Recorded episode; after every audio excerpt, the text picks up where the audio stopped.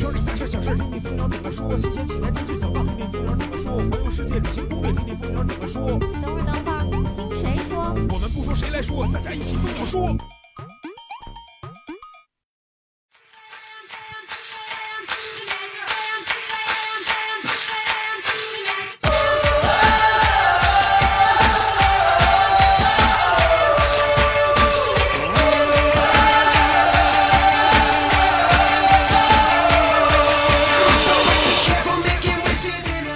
摄影谁来说？摄影蜂鸟说。大家好，我是主播老衲，欢迎收听本期的蜂鸟说。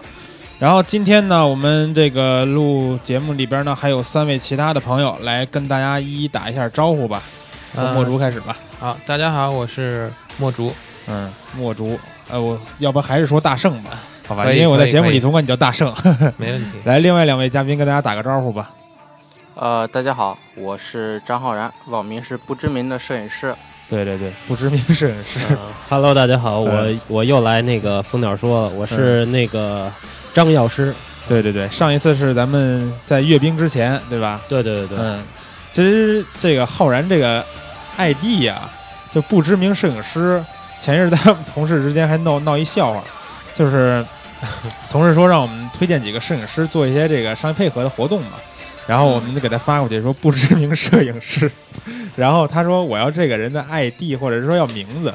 不是要他什么介绍之类的，他以为你那个介介绍叫不知名摄影师，你知道吗？所以我觉得你那 ID 还挺容易闹笑话。啊，我这个 ID 其实其实就就是为了引起别人的注意啊啊说是不知名的摄影师啊，其实还是不知名的摄影师、啊。不 不，现在还是可以叫做知名爬楼党一名啊。因为那个今天咱们聊节目，为什么请这两位嘉宾呀？就是待会儿聊的话题跟爬楼党有关。这个浩浩然刚才来我们公司这块录节目的时候，也是刚刚爬楼上来啊。啊，对，其实你刚才在下面说等电梯，我们我就在说，其实我们每天都是爬楼党，我们根本就不坐电梯，只能爬楼。然后呢，咱们就进入本周的这个蜂鸟制造。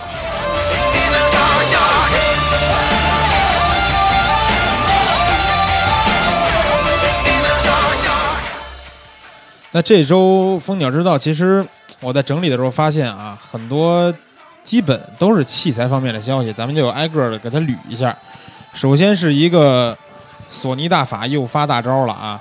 在这个今天早上，我估计很多朋友的，哎，不对啊，我们节目上线是是周五，就是说在周四的时候啊，很多朋友的朋友圈应该都被这个小机器刷屏了，就是索尼新发布的这个 R 叉一 R 二代这个相机啊，其实在它一 R 出的时候，就很多人就说，为什么会花一万多块钱，小两万买一个卡片机？哎，你们觉得它这个相机针对的人群是什么人？就是土豪吗？但是土豪也可能会选择更贵的那些卡片，对吧？比如上面有一小红标的那种更风骚的。你说它就是就是类似于那个就是可口可乐标的那个，对对对，可是你说这个相机怎么整？不是土豪，肯定也不会选择这种类型的机器。对我觉得选择这种机器的人，至少对相机的器材有一定了解。嗯，而且索尼最近培养了一大批的就是铁杆粉丝，就是对对对大法粉对索尼大法好，嗯，而且它这个你现在你现在也进索尼粉了呗？啊，对，而且它这个机器 对于我觉得对于扫街来说确实很好，因为它很轻便。然后从 A7R2 的静音快门来说，这款的静音快门应该也是特别好的，扫街应该是很好的。嗯，而且咱咱们先说一下这机器配置啊，呃，其实最大的亮点就是它用了，说是跟阿尔法七 R 二同样一款的这个全画幅的四千多万像素的传感器，嗯，一个卡片机啊，用了这这，其实在之前。我觉得他们把微单上面做出四千多万像素的时候，已经让很多人吃惊了。结果现在连这种普通的消费数码小卡片都已经做到四千多万像素了。然后这个机器呢，镜头还是依旧是这个人文摄影师、扫街摄影师特别喜欢的这个三五焦段，而且还是蔡司的那个做工的那个镜头。这个机器从操控来说啊，应该是跟我觉得跟微单，哎，浩然，你觉得这个机器操控来说，你看它这个机器长相跟你的阿尔法七 R 二操控差别大吗？呃，除了它那个拨盘，就是换 A 档、M 档，这个拨盘中间没有那个小按钮，哦，基本上是差不多的。然后它的呃快门按钮是设在了正上方，那个阿尔法7 2是在的它的斜侧面。哦，对，这就是那个 A 七的那个，就是 A 七一代嗯，的那个和 A 七 S 或者 A 七 R 的那个操作界面一样，一模一样。啊包括它的那个就是呃多功能键也都是在那个上面。嗯，它的多功能键，它后面这些键也是可设置的，可就是可这个玩家自己去设置的功能还是挺多的。然后呢，它这个我觉得还有一个特别讨喜的，就是其实就是它相机左上角这个电子取景器，就是让很多就是不习惯去通过显示屏看这个取景去拍照的朋友，可也可以把眼睛放到这取景器上，然后去扫街的时候，也可以像一个摄影师那样啊，不是说拿着这个照片跟拿手机似的摆在面前那么去拍照。而且我我觉得这个相机现在出来的价格应该是我早上看了，合成人民币应该是两万出头一点儿，不知道有多大降价空间啊。但我觉得这价价格确实是让人吓一跳，嗯这非土豪肯定是不能考虑这个相机。，对，而且比阿尔法7 2还贵，对呀，它不过刚上市可能价格啊这个让我高一点。让我有点接受不了啊！毕竟我刚买了阿尔法7 2 这个比那个还贵。啊，合着你是看哪个贵买哪个是吗？那我觉得你应该高兴啊，啊对，你应该高兴。最起码这不可更换镜头啊。啊，对对对对对，过两天再入一个。对，这个我觉得要是拍风光，可能你们对这个广角的需求还是比较大的。嗯这个就留给那些是吧，经常可以去不不用去上班的那些朋友们啊。我们不说你是土豪，不用去上班，每天上街溜达，或者是出国旅游溜达溜达，在大街上随便拍一拍的朋友们，可以选择这个四千万像素的卡片机。呃，接下来啊，这土豪是一波接着一波，然后同时间蔡司也发了一颗头，这颗头就是它号称是全世界最好的广角。当然啊，蔡司这个 OTOS 这个系列之前的五五和八五那两个镜头，不管是说从真正买到的朋友，呃，使用，或者是说从我们编辑的评测里边来看，两个头就是成像质量，包括做工方面都是，应该可以说是远超其他不管是哪个厂商的镜头的。然后这次他们又发了一颗二八一点四这样一个广角镜头，这镜头，嗯、你你们怎么看呀？反正外观还是依旧是依旧唬人，对，依旧是上面那个风骚的小黄字儿。对，然后它这个镜头，其实我看完之后，我看完这个呃参数以后，我发现最让我觉得吃惊的就是咱编辑也用了“丧心病狂”这个词儿来形容啊，就是口径是九十五毫米，九十五毫米的口径，我觉得买个滤镜都不好不好买，都贵。我是之前是没有听过这个口径的，不知道是不是我孤陋寡闻啊。而且我觉得蔡司这种头啊，嗯它的成像素质先不谈啊，嗯很大一部分是情怀。啊，对，所以这个情怀是无价的嘛，所以它定价多少？旁边这个小蓝标是吧？而且 就是你看了这颗镜头这个照片儿，在联想之前的那个五五跟八五，我觉得这颗镜头的成像肯定也是毋庸置疑的。嗯，关键九十五这肯定是满足了绝大的进光量啊，这个对。有足够大的进光量。九十五是不是不光是圆形滤镜，方块滤镜也架子估计也没有特别合适的吧？反正都应该不好配，而且嗯这个广角镜头这么大口径，确实是太唬人了。嗯，嗯，这时候就看一些国产的滤镜厂商要开始发力了。对对对，就要给这个土豪土豪镜搭配相对的这个土豪的镜片和支架了。然后这个镜头价格好像是没看到啊，不过价格肯定不会便宜。对对对，就是应该不是，我觉得应该不是千元级别能买到的了。然后这个镜头发出来呢，同时啊，蔡司二八一点四这镜头发出来，同时适马黑科技也有一颗新头是在传闻当中啊。不过我觉得现在的咱们说是传闻，很多传闻其实也都是就是不过几天就会变成真的了。那蔡司呃不是什么蔡司，这个适马新传言出来这颗头是二四一点啊不是二零一点八是吗？二零一点四，1.4二零一点1.4四。嗯，哦，二零也是一点四，也是一个大光圈镜头，真是，而且还是二零这么二零焦段。段，对，二零这定焦其实不常见啊，二零。二零有那个尼康前一段时间二零一点八二零一点八嘛，对，尼康有一支二零一点八，嗯。但是它那个的区别就是，它那款二零一点八只有三百五十克，嗯，这款适马的据说将近九百五十克了，哇这重量么重对，是它的快三倍。啊，也可一公斤吧以一公斤。感觉到它这个做工十足。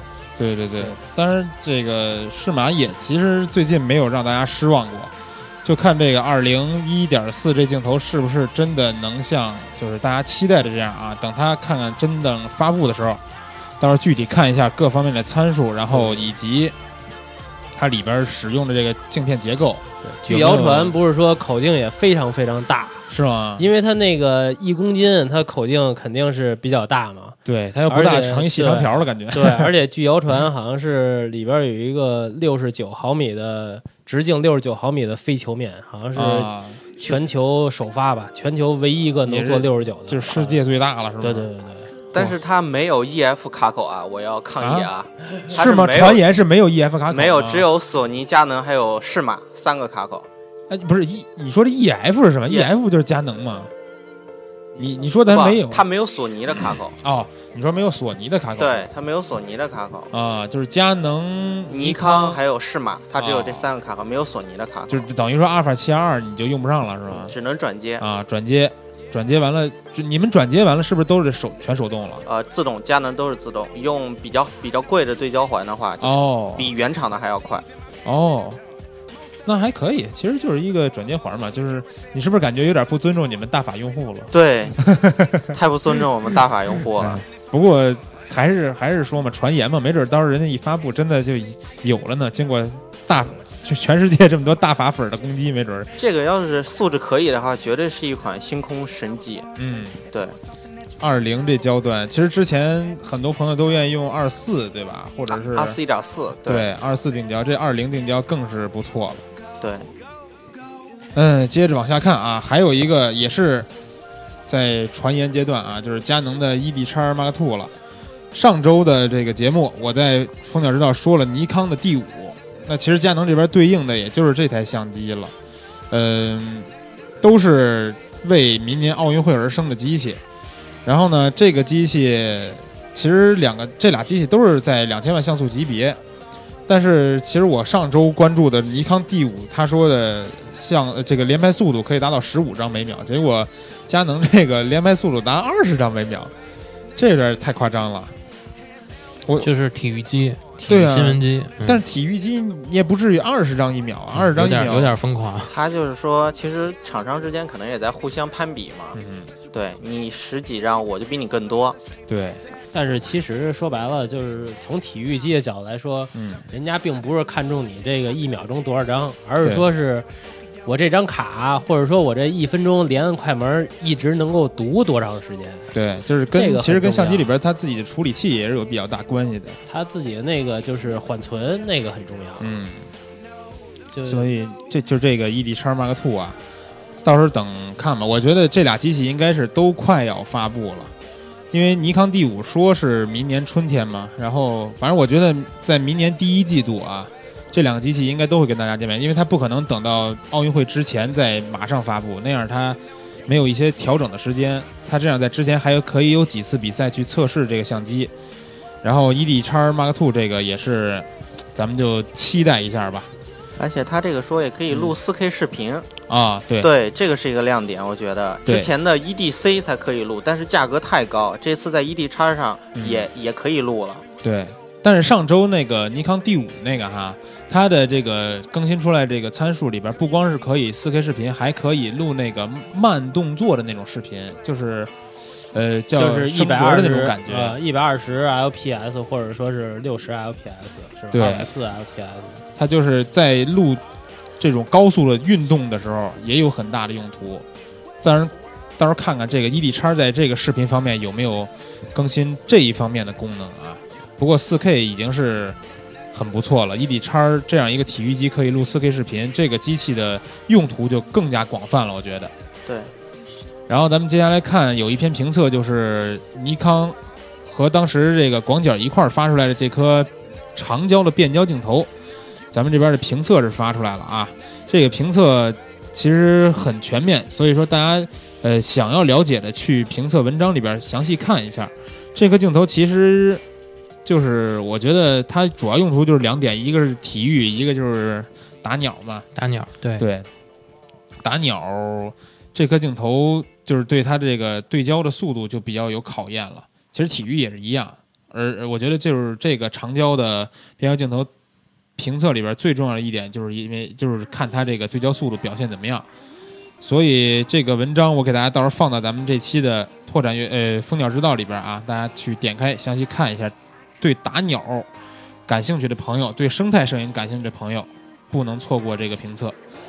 那下面一个问题啊，我想问一下你们几位，出现过镜头这个长霉菌的情况吗？发霉的，用了这么长时间镜头，呃，是这样的，就是说，呃呃，在北方可能对于这个防霉这个东西，可能相对来说还是少一些。嗯但是只要一过了就是呃长江以南，就是嗯南方地区，那那个防潮箱啊，或者说像这种东西就比较常见了。啊，对，它这个是地域性的，北方相对来说气候比较干燥，对对可能会好一点，但是南方防潮箱是非常常见的。对，啊但是咱们就是就比如说呃买一些老镜头，嗯。或者说一些就是二手镜头的时候，嗯。经常会有时候会看到这些东西，因为他不知道那个就是、因为他有时候那时候保存的也不是说特别好嘛，嗯。但是有可能会遇到这种就是长霉或者有有这种霉变的情况。嗯，但是咱们用的东西，反正我这儿是没遇到过这种发霉的情况，你们遇到过吗？现在可能是这些镜头的，不管是做工也好，从各方面来说，它都提升了很多档次，跟以前相比，嗯肯定对这些防霉防潮啊，它有一些，因为现在好多镜头水淋上去什么的都没关系的，其实啊，对所以我觉得它三防呀各方面做的都很好，至少嗯我没遇见过。但是，其实我感觉就是说，可能在随着我们用器材时间长了以后，反正我是这样，对它的爱惜和保护没有像刚买的时候那样了。因为在我刚买相机镜头的时候，就是网上也看嘛，说各种需要防潮啊什么的。然后当时也是买了一堆这种那个干燥剂，就那种小包的，完了给它放，每天都放到一个密闭的空间里边，把干燥剂放进去。然后后来发现，用着用着好像好像不用这么着也没事儿。但是呢，在南方的朋友们，就是确实是个头疼的事儿啊。这期基友派聊的这个问题，就是说让这个霉菌怎怎么样能更好的防霉，对吧？对，有一些小方法，嗯，其实我关注到这里边，其实推荐了一个产品是，就是 B R W 这么有一个之前没有见过的东西。你们见过这东西吗？之前？呃，这个东西我觉得它说起来让我觉得这个东西很高端，嗯，可使 D 细胞 DNA 断裂，对，就是这个就让我觉得就是就把非那霉菌常高科技杀死。的那种。对，很厉害。嗯，那它是它是怎么着？大圣，它是、呃这个东西照是吧？对，然后在镜头的卡口那块儿，然后嗯就是相当于是用紫外线一个照射，而且它的过程非常快，大概有一两分钟，啊整个过程就结束了。就就把这个表面的就是霉菌就杀死了，是吗？，对它这个确实是挺高科技的，然后啊是能够有效的预防这个霉菌的滋生，就像它这里说的，就是使它那个 DNA 细胞断裂，然后失去的它失去繁殖能力，啊等于是从根儿上去预防这个事儿，但是它这个紫外线对镜头有没有影响？没有影响。完全没有影响哎，。你说拿这玩意儿照蘑菇，蘑菇会怎么着啊？蘑菇会，我觉得它会发生变异。其实这东西是不是那个还能防脚气呀？你说？其实那个紫外线啊，这个东西从那个就是红外光学色谱和那个紫外光学色谱的角度来说，嗯紫外线本身就是医用的这种，就是对于空气啊这种消毒啊或者杀菌这种有很很高的那个就是呃广泛用途的一个东西。嗯，这药师从医学角度给我们普及了一下啊。所以说这期基友派这个话题啊，大家如果说是遇到过一些你镜头防潮啊、发霉啊这种霉菌的情况，或者说你有我们这里边提到几种方法以外的一些妙招，都可以来这个基友派的话题里边跟大家详细的讨论一下。对，或者你不知道有什么方法，也可以过来了解一下。对，看看不光咱们介绍的，其实很多网友可能也有自己的方法介分享给大家。可以学习一下。对，互相分享交流嘛。那咱们这周的这个蜂鸟制造就先告一段落，然后音乐过后啊是咱们的话题畅聊。不过这首音乐，哎，你们都看那个《夏洛特烦恼》了吗？啊，我看了，是《夏洛特烦恼》是对，《夏洛特烦恼》，所以我想放一首那个它里边就是夏洛给华仔写的那个歌，好吧，叫 叫什么？咱们屯儿里的人那个啊，大家听一下这首歌，我觉得特别好，这几天已经给我洗脑了。那咱们就休息一下，待会儿是话题畅聊啊，拜拜。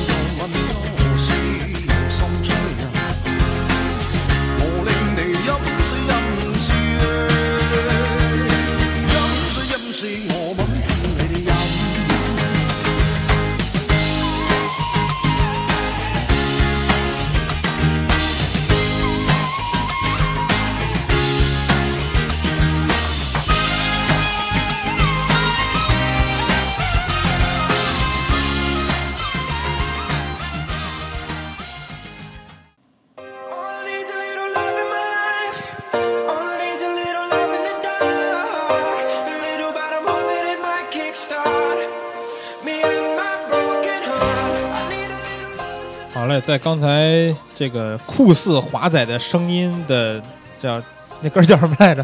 咱们屯里的人是吧？在这首歌过后，回到咱们今天的话题畅聊环节。然后今天我们聊的话题啊，主题其实叫做飞檐走壁的爬楼党。然后我其实爬楼党这词儿啊，很多人一听，就是我第一第一第一反应就是蜘蛛侠。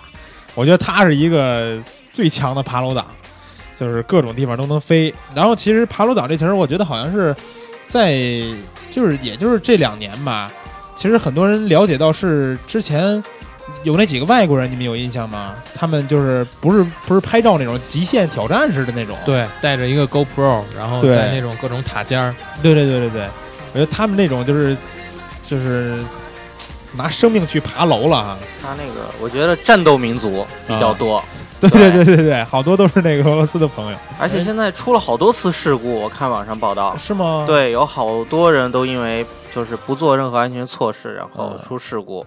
啊，那个还是不太提倡。但对他们那个跟你们这是两回事儿哈，他们那个有点太挑战极限了，我觉得。对。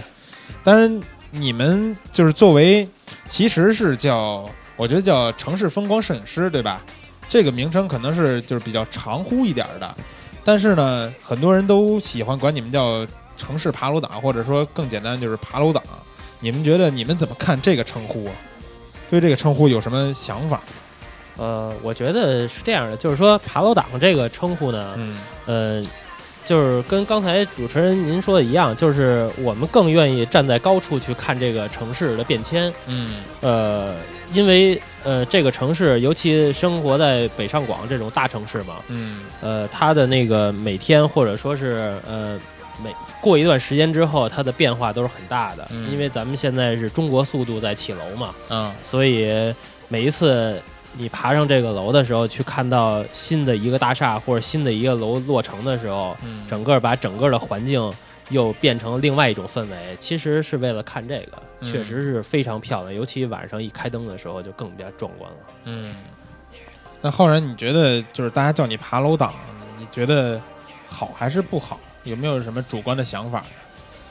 呃，这个对于爬楼党来说吧，我觉得大家很多人还是就是不大了解嗯呃这个爬楼党这种身份吧。对，嗯然后摄影的呢，很多人表示就是还也挺羡慕的，但是嗯其实他们不知道，其实大多数时候还是很辛苦的。嗯对，就包括各种各样的天气下，因为春秋天可能还好，一到冬天，如果想拍一个场景，啊，其实还是很苦的。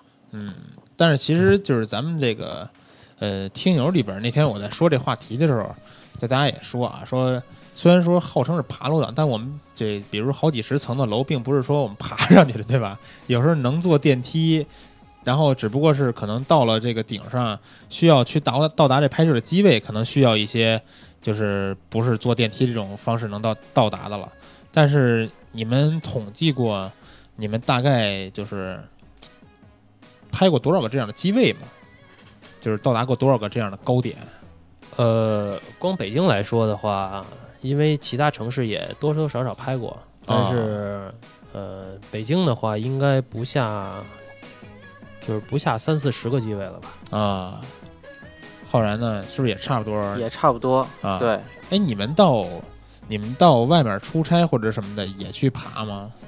呃，对，就是到这比如说种陌生的环境，对作为一个爬楼党，肯定只要是有这个机会，是不会去放弃的。就好比刚刚药师就说，来录节目之前还发现了一个新机位，啊，就是随时随地都发现是吗？对，就快变成一种就是这种职业病这种状态。就是比如说你去外地其他地方出差，嗯那么呃事先的时候，或者看见一个高楼，或者看见边上附近有一个呃比较自己感兴趣的一个地儿，完之后就开始开始找那个附近的楼，都快变成一种就是习惯了。啊，对对，没错，就但是但是你说在这个在这么一个陌生的环境里边啊，因为你说北京咱们可能都相对熟悉一点，你说到哪个地方、哪个街，或者说哪个楼，可能都一想能知道怎么回事儿。但是在一陌生地方，你就比如说你就去上人家这个楼的楼顶什么的，不怕就是出现一些什么问题吗？我一般对我来说，我去一个地方，像刚才药师说的，我会嗯事先做好准备，在嗯各大网站上，比如说咱们蜂鸟网搜一下有没有这方面的帖子。比如说我要去哈尔滨，嗯我去搜一下哈尔滨的爬楼帖，搜到以后呢，我会给这个呃摄影师，我会给他发一个私信，啊，咨询他一些这方面的问题，因为啊摄影师跟摄影师之间还是很好交流的。嗯交流过以后，我会询问他这个机位，机位在哪儿。如果就是大家有机会的话，可以在一起吃顿饭，咱们一块儿去爬这个机。如果没有时间的话，我自己去。然后就是可以拍的话，咱们就拍；不可以的话，因为在也毕竟是异地嘛，对吧？嗯不可以的，我们就果断放弃。对然后为了自己自身的安全着想，对嗯尤其就是你像你举例是一种哈尔滨这种地方啊，比较危险，我感觉啊，对处处隐藏杀机。对，嗯，那你们就是怎么当时是怎么一种这个契机爱上爬楼这种摄影呢？就是从高度的这种在高度俯瞰城市的这种摄影方式呢？呃，可能最早还是觉得说这个，可能也是呃，一是有可能看别人偶尔就是拍过，嗯。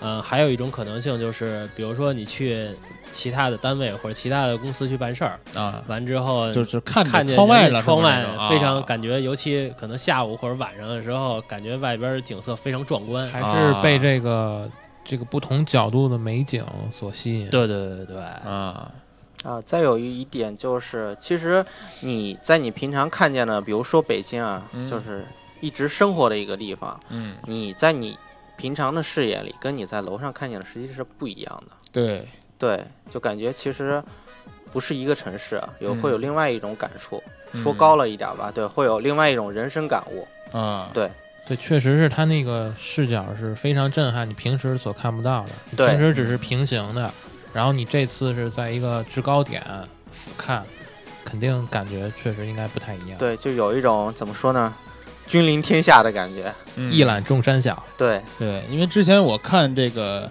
呃摄影师肖全他一个访谈，就是他就提到说他有一段是去当兵嘛，当那个应该是就是空军，完了呢，他说作为一个摄影师，从这个八千米高度看自己所在的这个城市，所生活的这个城市，会给自己带来不一样的这种感想，而且会给自己的视觉方面带来不一样的挑战。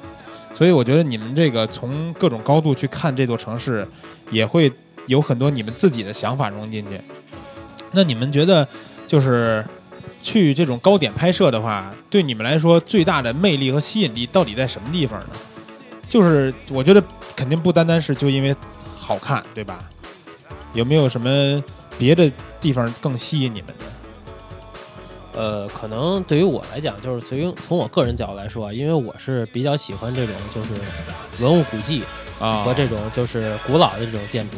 比如说最近一段时间在拍的这个主题就是呃新中国十大建筑，啊，比如说把呃四九年包括哪些？呃新中国十大建筑嘛，就是包括像呃历史博物馆，啊完之后那个人民大会堂，嗯呃包括民族文化宫。啊包括现在新的呃，就是原来是老的华侨大厦嘛，现在是就是新的华侨大厦，嗯呃等等，包括呃还有其他的一些呃，就是新中国这些包括军事博物馆嘛，嗯。这些都是新中国成立以来十大建筑嘛，嗯。这种都是呃动，要不然就是苏联，就是当时现在俄罗斯嘛，就是原苏联援助咱们建筑的这种呃建筑形式，啊。呃。就是想把这个重新记录一下吧，嗯。是不是有一种像是那种集邮票的感觉？就是给它都拍齐了，哎，种有一种成就感。对对对对对吧嗯特别特别的这种成就感，尤其它到晚上有时候开灯的时候，因为像这种新中国十大建筑，它都是比较老的建筑嘛，嗯嗯、包括什么电报大楼之类的，它都比较老的建筑。那么这种老建筑，它的防防火啊，什么安全措施都相对来说比较比较陈旧，所以呢，它开灯次数就比较少。嗯所以你要等着在开灯的时候，你去拍它，而且这种老建筑别有一番风味，确实非常震撼。嗯。就说起集邮啊，我突然想起来，要是你是不是之前发过一帖子，是什么拍遍北京的立交桥什么的那个？啊，对对对，那个时候很早，其实那也像是对就是类似于集邮这种形式啊。对对对对，就是我要把所有的立交桥都拍一遍，但是不是现在觉得是不是太是不是有点多不好拍？呃，关键还是很重要的一点，就是说，呃，这个机位有时候是比较比较难难控制的。啊。所以浩然，你觉得对你来说，这种高度拍摄对你的吸引你的魅力在哪儿？呃，一个就是我觉得啊，可能就是在当时刚开始爬楼的时候会有这种想法，然后随着现在爬的楼越来越多，它一开始我觉得很刺激，嗯，但是现在感觉越来越多，更多的是一个记录，因为我们大家也知道，像国贸这种地方，就嗯。真是日新月异，过几天出来一个新建筑，嗯。我想把每一刻这个样子，国贸的样子，还有北京的样子都给记录下来，嗯。让以后至少就是它有一个记录，嗯。对吧？我觉得拍照嘛，然后我们老说的感动常在，就是把这份感动记录下来，留着自己以后再看，这一份嗯。很珍贵的财富。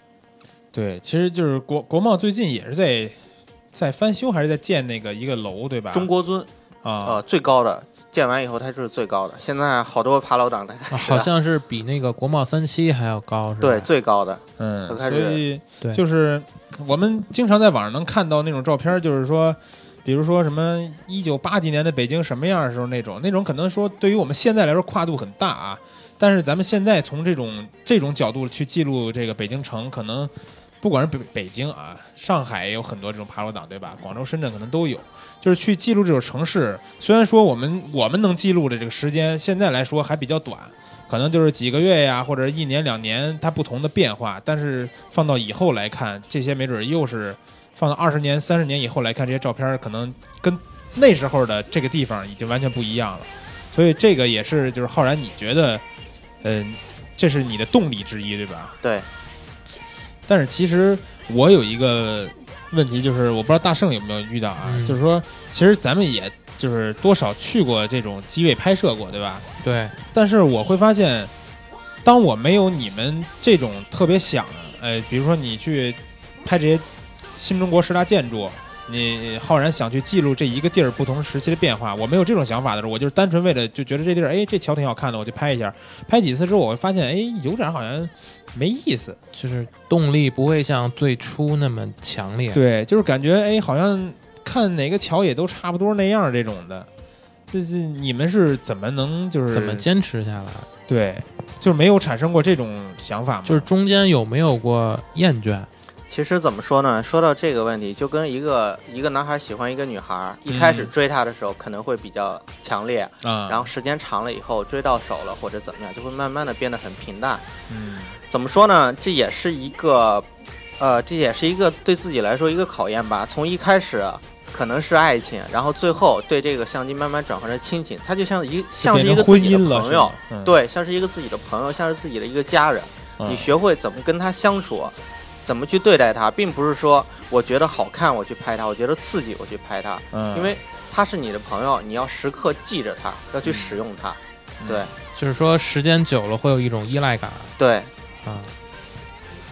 药师呢？你觉得有什么就是你的这种源源不断的动力，或者说之前有没有遇到过这种觉得厌倦的时候，怎么去改变这种想法呢？呃，是这样的，等于说我现在还没遇到这个问题，因为啊，就你还没有厌倦过这种拍摄，我没有还有还没有厌倦过，而且反而是就是好多东西或者好多地方，嗯。嗯、我还没有拍摄到，啊，这个是现在是很大的动力，就反而说是吸引力远远的要大于我们说的那种，对，就是比如说这个项目，比如说拍这个新中国十大建筑，拍完了之后，现在有很多太多太多这种东西值得咱们去继续往下继续拍下去。嗯。比如说，我现在可能周末的时候会，呃，周边北京周边的一些古迹的一些古塔呀，包括这些这些地方，因为啊。说实话，这些地方到现在为止，因为我也是上周或者上上周也都刚去过，嗯。呃，这些地方古迹都没有人保护，啊。比如说像辽代啊、金代的那些古塔，和包括一些包括呃清朝的那些呃，就包括呃就是清末期的那些古墓，嗯。嗯、我都自己亲身进去过，嗯。完之后也都到达过那些地宫，没有任何人保护，所以啊。这些东西都是太多值得，而且它那些地方也都是建在山上或者建在一个城市很高的地方，嗯。同样跟爬楼是一样的。一样的，一样的，等于说你从上边去看下边这个就是破坏成什么样，或者说是你也许到达一个山山顶上，你就剩孤零零的一个塔了，四周围全部被开山石或者怎么着，或者说是因为城市的这种变迁或者变化。完之后，给它造成人为的破坏，像这种东西都是值得记录。因因为今天还看新闻，就是有一个辽代的古塔，就剩一根钢丝绳在那儿牵着了，就是这个塔哦随时有可能被塌。所以咱们这代人至少还能用镜头去相机去记录，嗯也许咱们的下代人根本就看不见了。像你说这又可以做成一个系列，比如说你古塔这个，等你都拍完，又又会发现一些新的，然后又又让你有动力去继续拍下去。对对对对，就随时发现新的这种拍摄的系列，对对吧？而且有时候经常，你像我之前拍过一个楼梯的系列啊，嗯，啊，我就在爬楼的时候，经常会发现一些特别特别啊。漂亮的楼是说你梯，说的那种螺旋之美的那个对系列是吧？那种楼梯。嗯。但是呢，其实我这种楼梯啊，在别的城市见的比较，比如说上海这种城市，它有好多老建筑，啊，你像北京的好多老建筑，第一，要不然就不是这种风格，对你进不去；再有就是很多老建筑全都翻新了，没有这种风格。我觉得就是把这种建筑的美感留下来，呈现给大家，还是一种很好的表现。嗯，呃，那其实我们在提到你们爬楼党的时候，用了就是“爬”这个词儿一说出来，就会感觉就很苦。那想知道你们在之前去寻找这些机位拍摄的过程中，有没有特别艰苦的一些经历？就是这个点儿真的是特别难上去啊，或者是难找啊，或者到了以后拍摄又不好拍啊，这种经历有没有？可以跟我们大家讲一下。呃，其实就是从爬楼党，咱们先说这个“爬”字儿来说吧，嗯。就是艰苦确实是有很多，嗯。呃，比如说像呃北京也有呃一些楼，呃上海也有一些楼，它都是呃比如说是在建的工地，嗯。完了之后真的没有电梯的情况下，它只有外部挂电梯的情况下，嗯。呃真的有可能徒手就是徒步要爬五十多层，这都有可能。哇，徒步，你你们真的爬过吗？爬过，我爬过，基本那个哎腿就已经一直在抖了，到最后。对，就而原来是基本上都要就是爬到二二三十层歇一下，完之后再继续。哇，还爬到二三十层再歇一下啊！因为我们家原来住十八层，然后呢，就是有一次停电了，但是我要上去拿个东西，又要赶紧出发，所以我就是走上去的。结果走上去，我歇，我中间不知道歇了多少回啊！完了上去又歇了半个小时再下来，这太累了。但是你们这种上好几十层这种，怎么坚持的？而且还得考虑它摄影器材的那个重量，包括三脚架，它的这个负重其实也很大的。嗯我有一次是上去了以后，那个楼特别高，六十多层，啊，是不是你是六十多层是徒步上去的吗？着不坐电梯上去啊。的。但是我下来的时候，啊那个工地大爷把电梯给关了，而且也没有照明，啊，我就慢慢慢慢走下来，六十多层，感觉像无底洞一样，真是啊。无底洞。而且我有认识一个上海的朋友，他爬上海有一栋楼叫白玉兰，啊。六十多层，连续爬了一个星期，爬上爬下，早上四点多就去爬，拍日出，爬上去再走下来，哦连续爬了一个星期。他为为什么要爬？他那个那个他楼没有电梯，没电梯，电梯有电梯有电梯，你走过去，人家就有可能不让你上了，你就只能走电，哦就是走不好去楼梯拍了是吧？对啊，嚯，那这这算是挺挺艰苦的了。对，所以就是很多人只看见这些好看的照片也好，他不知道爬楼党背后的艰辛。嗯，对，而且像你刚才说的那个，就是六十多楼那工地，是不是你在往下走的时候，它楼梯里没有给你写这是几层几层那种标识吧？没有没有啊，没有，就完全不知道自己现在在什么状态了。对，你就只能慢慢往上走，反正嗯对，走到哪是哪，然后看一眼，然后再继续。嗯。那像在你们你们在这种爬楼过程中，有没有遇到过什么特别危险的状况啊？呃，危险的状况就是一些工地它没有加保护。嗯，有一次我拍的时候，在拍一个立交桥拍的时候，嗯。那天。呃，也不是没有保护吧，我是把架子架上去了，架上去以后风特别大，嗯。我当时呢，就是我因为风特别大，我就长了个心眼，我把那个三角呃相机的背带给背到脖子上了，啊一阵特别大的风吹过来，整个相机掉下去，然后架着我的脖子，我的头就伸在外边，特别危险。如果当时其实我不把这个背带背在脖子上，相机摔下去，其实相机三脚架摔坏了都无所谓，万一下边有一辆车或者一个行人就很危险。嗯对对对，这个说说起来其实挺后怕的哈。，对，一想起来特别后怕。嗯，没挂着，真是掉下去，万一有一人，对哎，万一有一人、你也没法坐这儿给我们录节目了，是我说这还得去给你送饭去。啊，对。所以说爬楼前提就是一定要保证这个安全性。嗯，那要是你遇到过什么特别危险的状况吗？呃，其实就是很多呃在建工地都是比较危险的，尤其是像呃就是这次那个帖子上面那张照片，啊，就是哎，是不是就是咱们这期我昨天管你要照片那头图的那张照片？对对对对，就哎，那张照片我看就是你们在拍的时候，那俩人是谁啊？镜头里边那俩人呃那两个人是也是跟我们一块爬楼的一个很好的朋友，啊真的非常非常好。呃、但是他那个楼顶就没有任何保护措施，对吧？对没有任何保护措施啊，呃就是一顶儿，然后往前一步就直接掉下去了。呃，其实从大家可能从图片上面的角度来说，可能看的，呃，还不是说觉得特别特别危险。嗯完之后，因为我因为蜂鸟如果要是有视频就更好了，因为我啊有一个小录了一小段视频，就能啊感觉出来，就是当时的那个呃危险程度，就是没有任何的保护措施，且那个那个楼还不算特别高，啊，可能也就是呃二二十多层、三十层的样子。嗯，哎，你那视频发到网上了吗？呃，视频没有发到网上，那哦个回头我可以，如果要是你要是比如说发到。什么优酷这种网站，我们帖子里可以放。可以放的。对哦可以直接那可以，放视频，那可以那直接给你们一个链接，没有问题对，啊。然后到时候就是我为什么说那个没有保护那个图啊？大家看咱们这期专题的那头图就能看到啊，就是两个人站在那个房顶上拍那大裤衩，对吧？完了，那个尤其是在楼边上，我发现你们有一小脚架哈、上面支一相机，那俩腿儿已经放到楼的边缘了。对，然后就在那儿放着，而且你们还没把那个背带儿怎么着挂着，你就没没想过，万一比如脚碰一下就掉下去了，不就直接？呃，对，是有这种危险性，但是呃，可能爬楼的这个圈子里边儿，嗯、大家都是相对来说比较友好，完之后也比较默契，嗯、嗯谁也不会就是只要支好了位置，谁也不会去动，或者谁也不会去去抢。我觉得就这一点来讲，我觉得从爬楼的这个群体角度来说，还是很很不错的。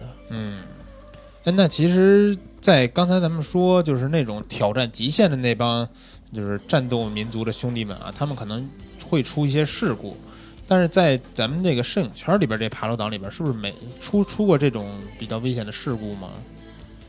我据我所知好像知，不知道，没有没有什么事、啊反正我是没听说过，就是比如说哪儿去拍照，有东西掉下来砸着人了，或者说自己，比如说摔下来了这种情况发生哈。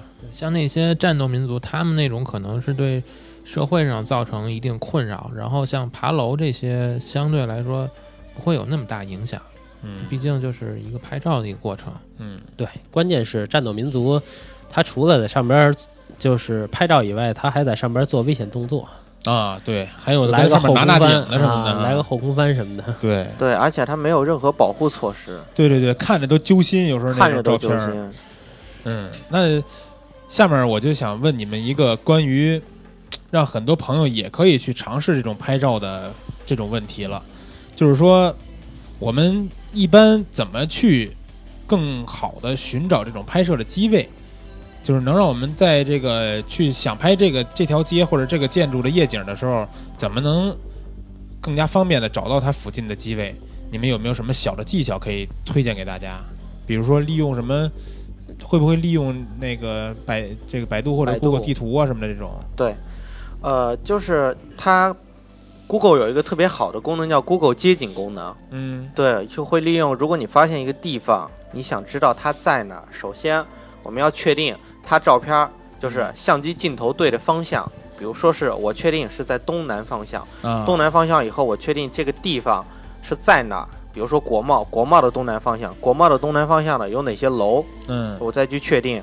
然后比如说我确定了有一二三 A、B、C 三栋大楼，嗯然后再去根据我现场的勘察 A、B、C 三栋大楼嗯，到底是哪一栋，或者说我又发现了一个更好的机位。就是慢慢缩小这个范围。对，嗯，但也是就是要根据它这个电子地图来看，对吧？我一般是根据 Google 还有百度地图来判定的。嗯它应该是有一个那个三 D 的那种，对，就是有三 D 的功能，对，拿那个看效果特别好。那个效果对特别好。嗯对，就是那个街景地图，它的那个谷歌的街景地街景地图，或者是高德的那个就是三 D 的地图，百度啊也有那三 D 的地图。啊呃，一利用那个三 D 的地图来查看一下地形。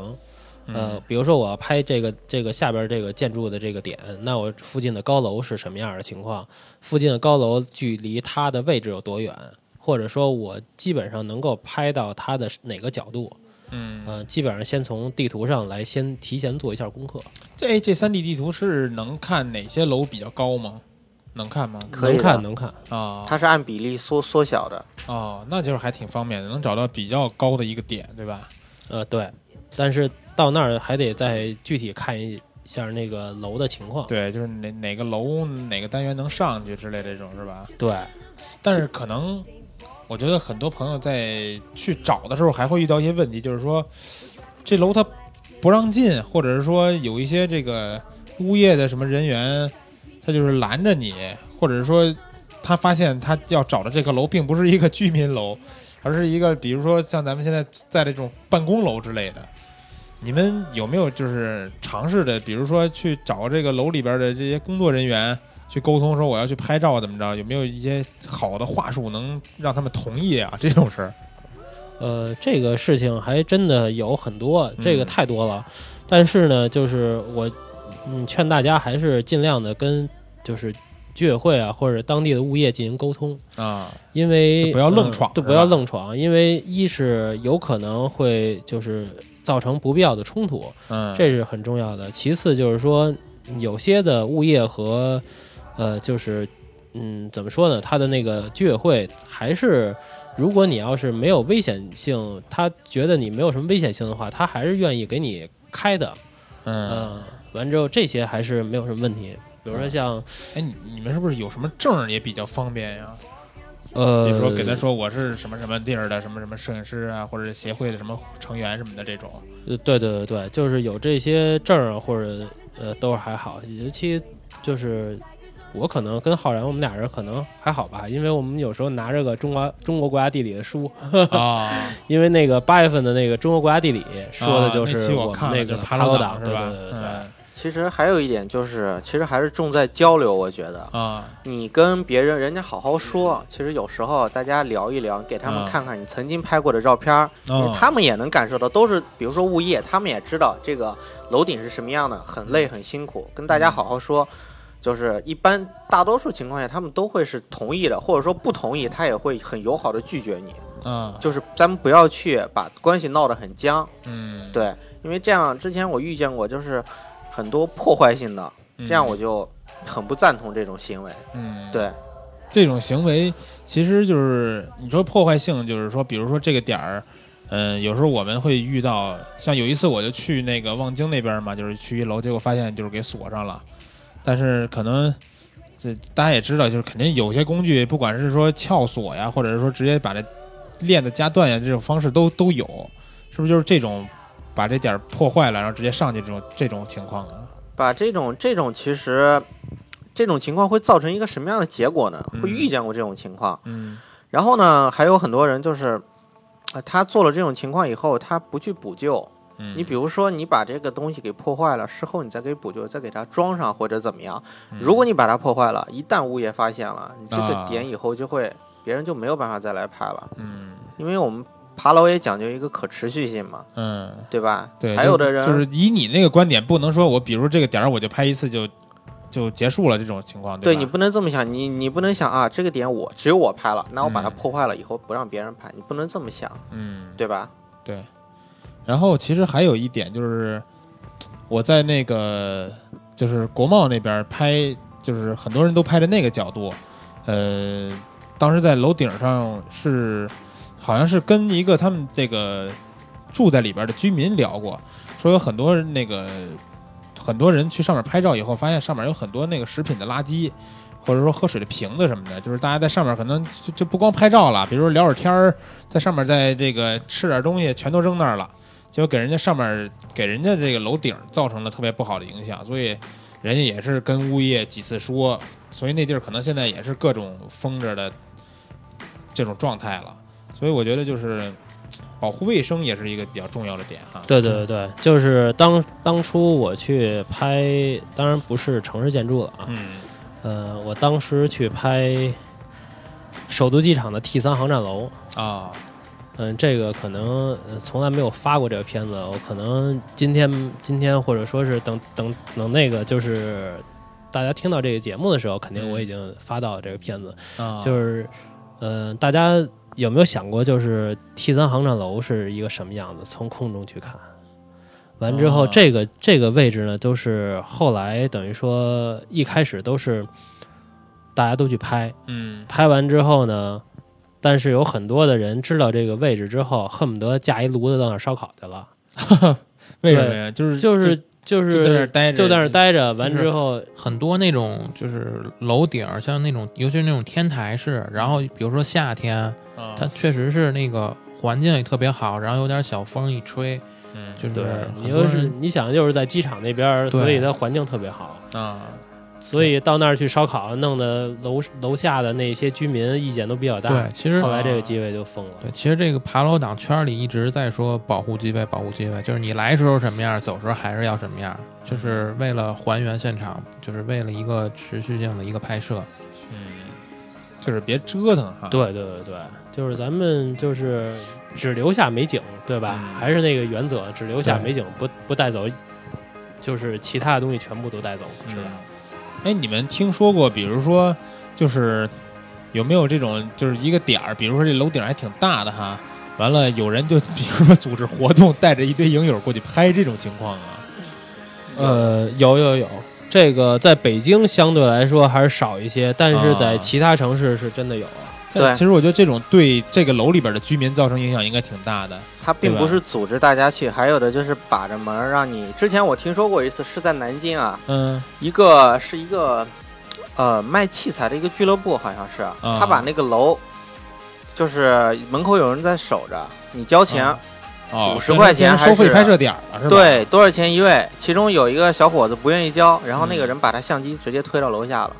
嘿遇呃，我在网上看看见过，啊，对这种就是其实还挺恶劣的，因为嗯这个毕竟是大家一个公共的一个一个拍摄地，嗯对你不要去，你可以你不要去破坏，然后再有就是你不要去想把它占有。嗯，这种情况还是挺恶劣的。对那咱们再说到这个拍摄的情况啊，比如说我们已经到达这种机位了，呃，到达机到达机位这个拍摄的时间其实也比较有讲究的。你们觉得你们一般去拍的话，喜欢什么时间段去啊？呃，一般从现在角度来说，就是要不然就是日出，日出一般都是呃太阳升起前的二十分钟，啊，呃来进行拍摄。完之后看看，如果要是云比较好的话，那可以太阳升起之后继续拍，因为它有可能会有那个耶稣光或者丁达尔效应。嗯呃，还有就是一个落日，嗯。落日的情况下，就是基本上都是在呃落日前后，呃大概其二十分钟半个小时的样子吧，嗯。基本上但是这个其实就是我我发现啊，在想拍落日的时候，因为落日肯定去拍的人更多，早上不一定那么多人起得来嘛。完了拍落日的时候，有一个问题就是说，他可能想拍的是这个地儿的夜景，但是呢又想搭上天边有落日，或者是最起码是比如说有晚霞这种，有可能这个晚霞他想拍晚霞的时候，这个街上的灯什么的还没开好，不是那么绚绚丽。然后呢，等灯开好了，天上又黑了。这种情况，你们是你们觉得应应该是在什么时间拍比较合适？一般啊，我是就是就是多次踩点嘛。嗯首先确定它一般开灯的时间其实都是确定的，然后嗯查好通过一些天气软件之类的查好日落的时间。嗯有一有一个办法肯定是不会错过，就是提前去。我一啊般如果下午我想拍一个东西的话，我两三点就会出门哦，到那个地方，然后再踩点。踩完点以后，或者就是比如说我自己会准备一些东西，比如说听听音乐呀、看看小说啊之类的。啊就就在这块儿待会儿等着是吧对，就是等着，嗯没有什么特别好的方法。啊，就是守候。对，嗯，那在拍摄的时候有呃有没有什么不好拍的地方呀？就是你们已经到达这点儿了，然后时间也 OK，在拍摄的时候，呃，不太了解这种城市风光片儿有什么拍摄的困难吗？第一就是有的遇见的不好架架子，啊，就是地形的问题是吧？对，架不了架子怎么办？就好、嗯呃，曾经遇见过一次啊，拍一个地方，嗯，我是怎么把架？因为现现在的三脚架可以横置嘛，啊可以横置出去，嗯但是我发现横置出去呢，我相机拿不出去，啊怎么办呢？我把相机跟镜头拆开，分别拿出，一手拿一个，左手拿机身，右手拿镜头，啊两个伸出去以后，在窗户外边再把镜头机身装上。哦装上以后，我左手拿着，右手把三脚架的横置的支架支出去，然后再装到三脚架上。哦，那等于说你就是架子就杵在窗户外边了，对，一直在相机是吗？空中作业，嚯、那也也挺危险的。对，就我也很危险。我也遇到过类似这种情况，就是嗯它那块儿是有栏杆挡着的，然后你嗯。相机是伸不出去的。啊，然后，但是呢，就是想一些，就是想一些办法嘛，比如说找一些镜头盖儿啊什么的，就是它那块儿有一个呃小台子，嗯。你可以放在那儿，然后但是它那角度又不合适，然后你就想找一些呃小物件儿啊，然后给它垫上，嗯。然后再再一个起到一个稳定作用，把相机支在那儿，嗯。就是它那个位置脚架肯定是不行的，啊。反正就是总会遇到一些小问题，但是，嗯，遇到问题总会有解决方案嘛。然后通过一些小办法，然后给它解决掉。嗯，行，那就还是说地形的问题啊。对它的那个一个是地形的问题，还有一个就是，呃，它本身你的角度问题。比如说你想拍的那个角度，但是它附近最近的或者说是最合适的那个楼，嗯离你那个拍摄的那个具体的那点可能有一定角度问题。啊，你那个角度就跟刚才浩然说的是似的，有可能你得要把那个架子伸出去。比如现在有的三脚架有中轴横置功能，还比较好。完之后，你最困难就是像他上次那个，就是必须要相机跟镜头分开伸出去，完之后再在窗户外进行组装，这就比较困难了。手一滑对手一滑也掉下去了。也掉下去。哎，真是。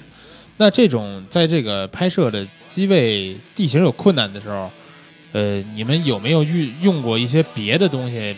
就是比如说固定相机啊什么的，我们不用架子了，有没有别的小窍门啊之类的这种东西？有有有，比如说像呃，我们一般就是在窗台儿这种情况下，比如说你你在那个居民楼通道里边儿进行拍摄的时候，我们有可能拿一个呃微单，或者说是这是从相机角来说，也有可能拿一个夹子，夹子对，拿一个大底夹，啊，大底夹上面直接固定一个微单，完了来进行拍摄。你大力加是怎么固定微单呀？大力加把它呃把呃，因为现在大力加相对来说就是买质量好一点的那种大力加，它的那个承重和那个它的固定的位置还是不错，因为它把夹子整个就是夹在那个窗台的那个位置嘛。哦，因为你基本上，比如像那种位置的话，基本上你使的镜头都是超广角，嗯所以呃不牵扯到就是特别长焦，长焦不就是有重的问题吗？嗯你一广角基本上就是定焦或者是一个小变焦，那么基本上都是呃它承重是肯定没有问题的。啊，大力加上面现在不都是就跟拍人像那种灯似的，支灯那种，大力加上面搁一个小的云台，哦，完事儿进行拍摄。就是通过它加的那个上面那小孔吗？对对对对，哦，哇，这种玩法也可以啊。还有一点就是，有时候比如说天气比较炎热或者比较冷的时候，嗯因为现在相机都有那个 WiFi 功能。第一个嗯就是快门线，一定要带快门线。啊然后还有就是有 WiFi 功能。我比如说我会在一个天台，我选择坐在一个暖和的地方，或者坐在一个比较凉快的地方，啊用手机的去控制相机，这么去啊拍，它就很方便。就是说，比如说无线快门线我摁了，然后 WiFi 传到手机上看照片，是这种形式是吧？啊，还有就是手机可以直接遥控相机的，哦，对，比如说现在佳能也能操作了哈。，对佳能、尼康、索尼应该都有。嗯，就是这种，其实不光是说天儿冷天儿热的时候，比如说有时候可能我们只能把相机支在那儿了，人根本过不去了，这种情况也也是用这种方法，也可以了，对啊，这种还是还是挺方便的。对，嗯，所以这这就是在拍摄中遇到了一些困难吗？这比如说在在这个拍摄画面这个相机设置里边有没有有没有一些难点呀？呃，这个呃，其实最好的还是有一个翻转屏是最舒服的，因为你有些时候这个相机伸出去了，完之后呢，但是你真的看不到那个你拍的是什么样的，啊，你只能通过就是有时候对。基本都是冲下的，对吧？冲下的嗯。可能性比较多一些，嗯，而且也要考虑到当时阳光的情况，就光线情况，有可能直接打到你的反射屏上，你根本也看不见什么东西。嗯。对，有那个屏，就是你看起来更加直观。嗯嗯，对然后有什么问题，你也可以第一时间发现。对，及时修正之类的。对，嗯嗯，对，所以就要更要推荐一下阿尔法七 R，有这个哎功，能。这是你买这个，对你为什么你当时换这阿尔法七二是什么想法啊？呃，首先一个想法就是索尼大法好，啊，就 是 它对你这个爬楼这块儿，就是有什么影响吗？它很轻便，真的很轻便。啊对，啊而且它的给我一个很直观的感受，就是它的光学取景器。我现在越来越喜欢这个光学取景器，它会随着你，比如说你调节它的感光度、快门或者光圈，它在你的取景器里这个图像的。呃，亮度它就会随着这些东西来变化，你拍就是所见即所得，啊，就这种情况？对它很好。再有就是它的翻转屏，啊，还有它的 WiFi 啊，包括它的呃一些静音快门这些都很方便。嗯所以也是为了更好的爬楼，拍出好的一点照片儿。对，有时候而且天气比较冷的情况下，可以它的宽容度比较好，拍单张就可以尽量的节省时间。对，其实最关键的一点，嗯，它轻。轻，啊对，没错。你那个爬去的时候，墨竹就是大圣那时候就是爬过那个，就是我们一起爬过几个楼嘛，一个、嗯一两个楼。完之后，它就是有电梯还好，如果没电梯的话，背一单反实在是太费劲了。那个关键你负重还很大。对，关键你还得背一架子。啊如果你要有一个小的一个就是体积比较小的机器的话，嗯。你那个架子也相对架子也能轻了，对，嗯，对，甚至甚至一个那个脾气就够了。对对。对对啊，特别小的架子就可以承担得起它的重量。对对对。对，阿尔法七二这块儿我还是准备策划一下，回头再单聊，针对这个相机单聊一期节目，那这个要拉索尼的赞助了。因为最近就是正好有朋友问我说，五 D 三和阿尔法七二应该怎么选择，或者说五 D S 跟阿尔法七二应该怎么选择这种问题，到时候我看看策划一下，给大家送上一期专门聊阿尔法七二的这个相机这个节目啊。那最后咱们在话题畅聊环节啊，最后我还想让你们给大家推荐一下啊，一些咱们就说北京吧，北京哪些地方适合去寻找这些机位？哪些地方就是说说说这个拍起来会非常好看？就是国贸这个地儿，大家肯定都知道了，不管说看照片怎么着的，各种各样的角度都有。所以说，就是在国贸附近，我觉得您不管是说能找到的机位，或者是说正好有朋友在哪个楼里办公，或者是说你有哪儿的这个楼的关系可以去顶上的，都可以去找。但是其他的地方，想让你们给大家推荐一些，比如说哪些大家不知道的这种地方适合去拍的。啊、我给大家推荐一个大家其实都知道，但是拍的不多，中央电视塔。中央电视塔是吧？对这个电视塔呢，我把这个电视塔几乎所有的机位全都拍过一遍。啊我啊，你很喜欢这个塔是吧？它不是它怎么说呢因为我看你？之前拍的那个鸟的那个，对吧？啊、后来阅兵那个预演的时候也是，对，它这个东西它很有特色，并不是说它只是一个塔，因为在它塔的四周，嗯呃，可以拍到包括呃一些河流，还有就是西钓鱼台旁边那条河，嗯还有西钓鱼台，还有比如说航天桥。这些桥都跟它在一起搭配，就会有啊，不一样的各种各样美感的搭配，对，从东西南北四个方向它有不一样，但是这个我看拍的还是比较少的。嗯，对对对，所以就是朋友可以去中央电视塔这个周围啊，东西南北加上这个不管四个角度、八个角度，您都可以去找各种楼去尝试着，看能不能找到一些独特的机位搭配的旁边的地方去拍摄这个咱们这个电视塔了。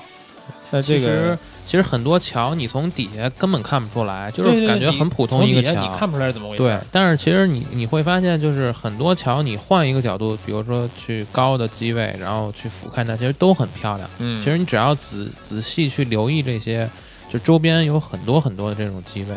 对，对，就比如说大家熟悉的紫竹桥，嗯你从下面看它是就是很普通的一个桥，嗯但是你从上往下看会发现，它那个桥中间的那个景观嗯其实是一个紫竹的 logo，、哦，特别漂亮，嗯，就从我们从平面路过根本看不出来，根本看不。出来。嗯，这就是所所以总结是不是就是说三四环这些稍微亮堂点的桥都可以去找找机位拍一拍？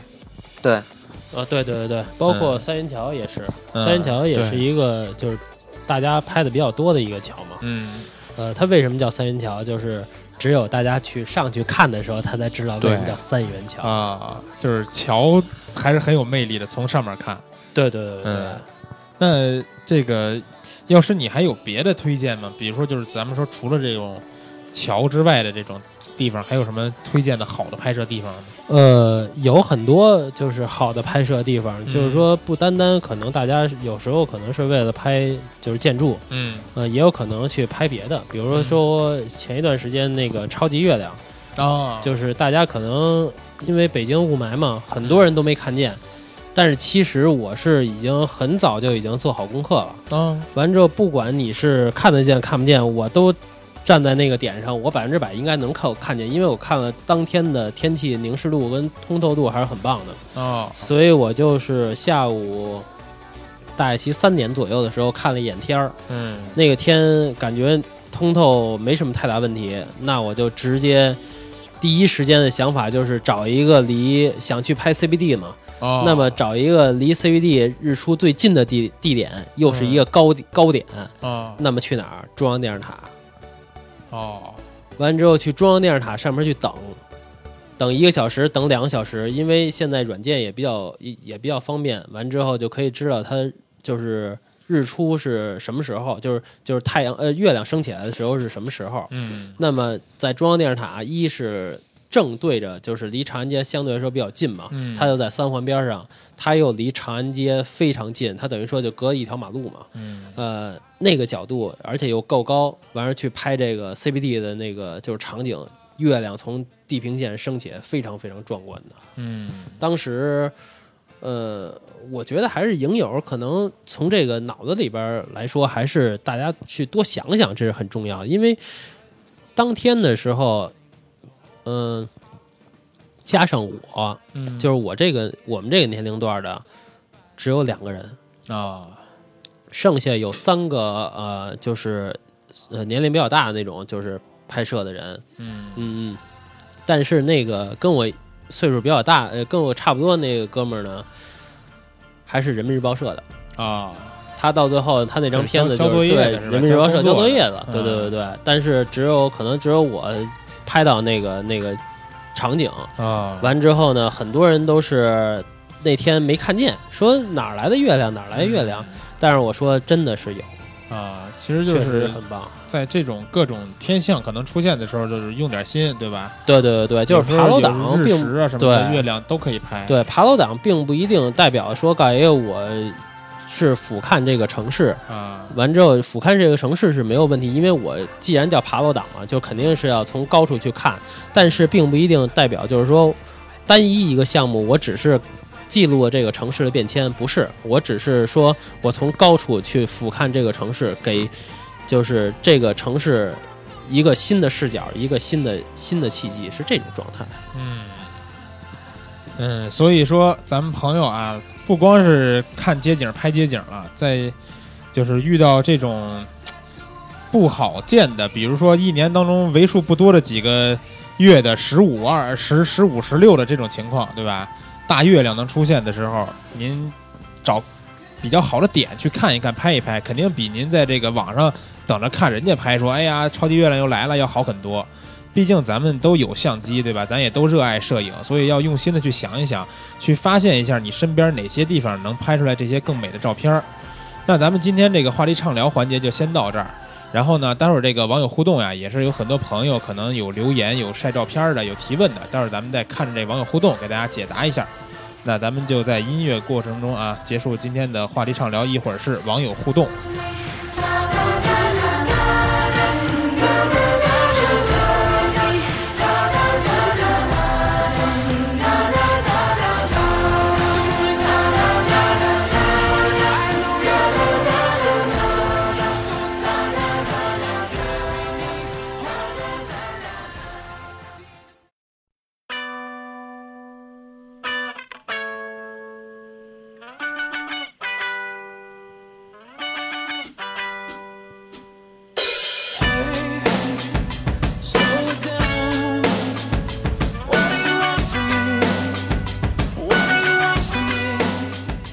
回来本期的网友互动环节。那咱们这一期的这个互动的话题，其实也就是让大家聊一聊这个爬楼党，或者说是我们这个拍城市风光的这些摄影师，你们对他们有什么问题，或者是说你怎么看爬楼党？然后我发现有很多朋友晒出了自己这个拍的这种城市的夜景啊，或者是风光，或者是高点的这种照片啊，咱们就看一下大家留言。嗯，这个三楼这个奔跑吧熊熊，咱们这个每期这个这叫什么呀？沙发，咱都给他读一下啊。他说我家住一楼，我们小区都是六层楼，七层七楼是阁楼，爬到楼顶也没什么景色，周围都是菜市场和批发市场。但是啊，我跟你说，这个咱们这期的这个风光赛，呃，慢门的那个入围的照片里边就有，你就会发现它有有那种可能就是在自己家拍那个菜市场或者是夜市，用慢门去记录那个人流人流对吧？对这种照片你，你如果拍好了，也是很有意思的。所以说，不光说有那种绚丽的夜景啊，你家窗户能看见什么，拍什么都都可能出来这种大片儿。对，而且不一定非得在自己家嘛，其他楼也都可以去爬一爬。对对对，然后嚯，这个，哎，这个五六楼这个怎么好像是怎么倒过来了是吗？是不是？啊，怎么五楼能回复六楼？你这给我们论坛造成一个灵异的事件，自己的五楼给六楼回复了一下啊。然后这个六楼这个大圣，要不你给他读一下？呃，他这个 ID 是 WXDWXD 三六五，嗯啊，好长。呃，作为一个曾经的工程师，为大家提供一些经验，主要侧重于新楼。爬楼什么时候最好？刚拍、刚开盘的时候最好。建设期间主要是安全没有保障，脚手架什么的不结实，脚手架不结实是一方面。民工要知道你的装备值多少钱，会不会抢你又是另一方面。哇，完全弄好了，现在防盗手段多，现在防盗手段多，你不好上去，楼梯里没有憋屈，去楼顶那是需要很大体力的。所以刚开盘的时候最好，你就装作是买房，这个建议还是挺有意思。嗯啊、然后坚决不看样板间，去实体间，然后说你相中了某一个，直接去看就是。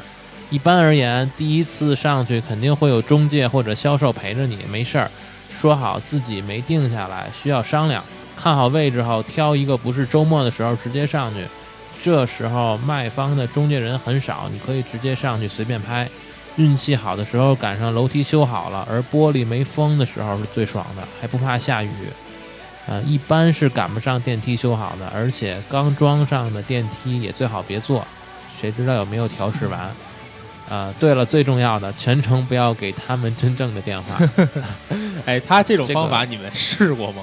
去新楼盘假装看房这种方法。呃，这种方法啊在北京呢，其实不大好使，因为在北京一般这个楼盘还没上市，基本上都卖光了。啊。我之前有一次就是在国贸，嗯。别人说我，因为我确实想上去看看这是楼什么样的，挺、嗯。挺高端的一个楼。你嗯还没进去，人跟你说不好意思，我们这个全都卖光了，啊，就不让看了，对，就不让看了。嗨，就是北京这种居民楼，前一段时间也是，呃，我可能上上个月的时候去踩一个点儿，嗯呃，它是一个新建的小区，为了拍一个桥嘛，嗯。呃，但是那个位置等于说人家各个屋还都在装修，嗯。我说看一眼能不能上天台也去踩点儿，嗯，但是那个楼刚建完，天台第一时间就被锁了，啊，而且是有时候挺遗憾的。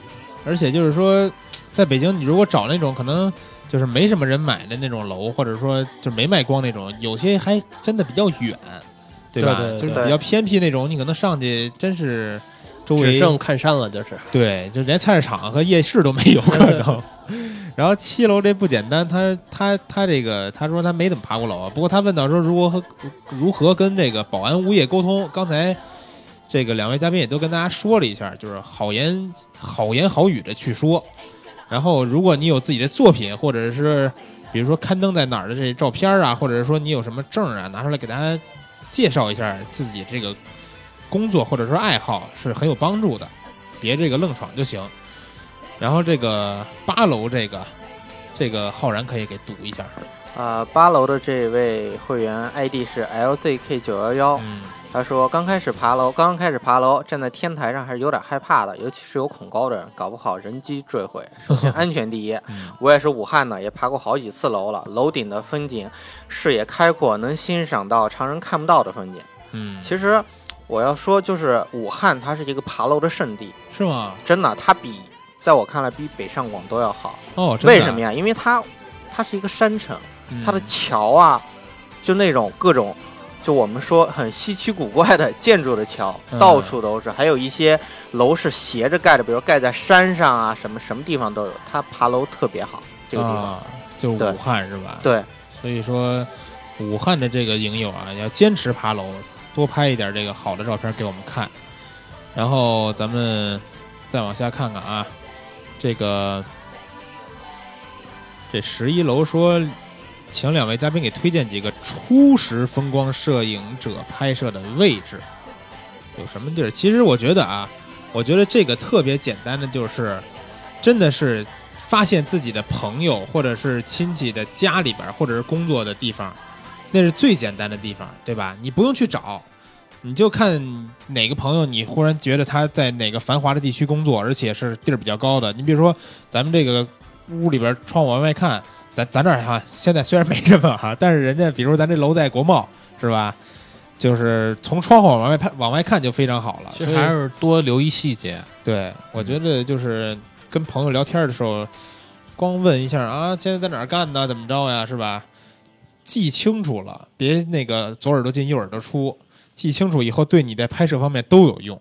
还有一点就是，其实值得介绍的就是很多城市它都有观光点。啊。刚才我说的中央电视塔那个啊，上去，虽然是隔着玻璃拍的，嗯但是大家也可以，比如说用上 CPL 啊，嗯或者就是把镜头用黑色的东西给盖住，嗯，对，这些东西都可以观光点，或者说有的比较高楼国的地方，那顶上那餐厅不也能拍吗？对吧？那个餐厅价格有点高。啊，但为了拍照嘛，对吧？对，那个中央电视塔现在是不是隔着玻璃，是可以伸出去拍。哦，那可以伸出去就更好了。对对，就是可以先去这种大家都能去到这种点儿，去发现一下这个魅力。你如果上瘾之后，你一定会去自己去寻找跟别人不一样的地方去拍摄的，对吧？对，嗯。然后这个十二楼来，药师可以给他读一下。啊，十二楼这网友 ID 是 A L I 呃嗯 A 乱 L A 糟 D 呃 L H 呃 Z W 勾啊，他说也是比较，他说大晚上的爬上正在装修的大楼顶拍摄的，嗯因为在装修中不敢走电梯，怕被困里面。嗯，下来的时候呢，那个整栋大楼空无一人，打着手机一层一层地下。这跟浩然刚才说的一样啊。得亏之前猛猛看鬼片壮了壮胆儿，要不然在黑洞洞的空空的楼道里，一个人打着手机，长长的楼梯还真是有点可怕。不是这大哥这还看鬼片儿壮胆儿，我去。我觉得上楼的时候应该提着一一小瓶口碑是吧？下楼的时候方便。看鬼片儿壮胆儿，我就我觉得这这这是无法理解的。看完鬼片，你走的时候不是更想那里边情节了吗？对他这个片子，我在网上应该嗯、就是见过别人拍过这个角度，应该是一个大剪刀，大剪刀。是哪城市你知道吗？呃，我看着有点像，应该是呃，应该是东北地区的一个城市。它那个哦桥是没照全，它下边那点儿还有一个桥，感觉这应该是一个大剪刀的一个状态。哦。然后这个十三楼必胖的这我读一下，他说爬楼党和保安沟通的三大法宝：一忽悠，各种忽悠保安大哥，最好带着 iPad 让保安看看以前你拍的作品，让保安觉得你是一个很牛逼的摄影师。第二，香烟忽悠完了就该晓之以理了，香烟送上，最好是整包没开的。现在禁烟厉害，你给保安点上，人家也不敢抽啊。然后第三个是饮料，拍完了该撤了，送人家瓶饮料，顺便留电话，下次还方便来。人情世故大家都懂的，对吧？他这就是好言好语，而且还对吧？来根烟抽，一块儿聊会儿天儿。对，这个确实是真的是非常非常好用。因为前一段时间去拍一个机位的时候，就是呃我把那个车停在他那个停车场啊，之后，停车场停完之后，呃，跟那个保安那个大爷聊了半天，嗯聊半天呢，我其实就想爬他那楼。嗯聊半天呢，我停把车停在那儿不是目的，跟他聊天想爬那楼是目的。啊后来到最后好言相劝什么什么之类的，大爷说啊、我不在啊，你你注意安全，啊，我就蹭就上去了。啊，确实是聊天管用对聊天确实管用。嗯，要是不让进，就聊到他让你进为止。然后这个十四楼来大声继续，啊，十四楼，哎，这个影友 ID 叫 JI 一二三四 YU，嗯呃，作为上海的爬楼一份子啊，对，上海那边确实爬楼也很壮大，爬楼党。呃，表示感觉每次跟做贼一样，躲保安掐时间点，就差溜门撬锁了。啊，他他他这个就方式就是不交不交流，对吧？然后自己想办法偷摸上这种。不过他上海好像是呃因为是不是不好沟通对啊，上海那边儿好像都是基本上都是属于那种，要不然就是特别好沟通，要不然就根本没法沟通。哦，明白了。不过上海的那个夜景啊，包括嗯平时一些制高点也非常漂亮，对对因为它有它有那个有有那个就是黄浦江那边黄浦江那个河，对有水，所以十四楼这哥们儿跟这张照片其实也挺好看的啊。对别的地儿做黑白的，完了车流是留个彩色。抽色嘛。对，然后咱们继续再往下看这个十六楼兔仔这个，哟，这个跟钥匙大哥说的，那就钥匙大哥给读一下吧。那个十六楼是兔仔啊，嗯嗯、他发的这张照片是就是著名的那个 CBD 的证件照。嗯他说的是早上和药师大哥聊天儿，就是跟我聊天儿，说到明天要来录节目，特别支持一下。嗯第一次爬楼拍照是和老衲大长脸一起拍国贸三期，贴张照片儿。完之后拍的不好，都是老衲错。哎，我 什么呀？说说个人想法吧，感觉爬楼摄影师拍出来的照片很酷，爬楼摄影师也大多挺酷的，但是重点在于地点的寻找和选择吧。总觉呃总觉得到了拍摄地点，呃拍摄过程，呃就是对准了一按，一点儿不高端，不知道可不可以这么说？这这张照片就是你到了点儿以后，你就随便一摁的结果，你知道吗？你连胶没准都没对上。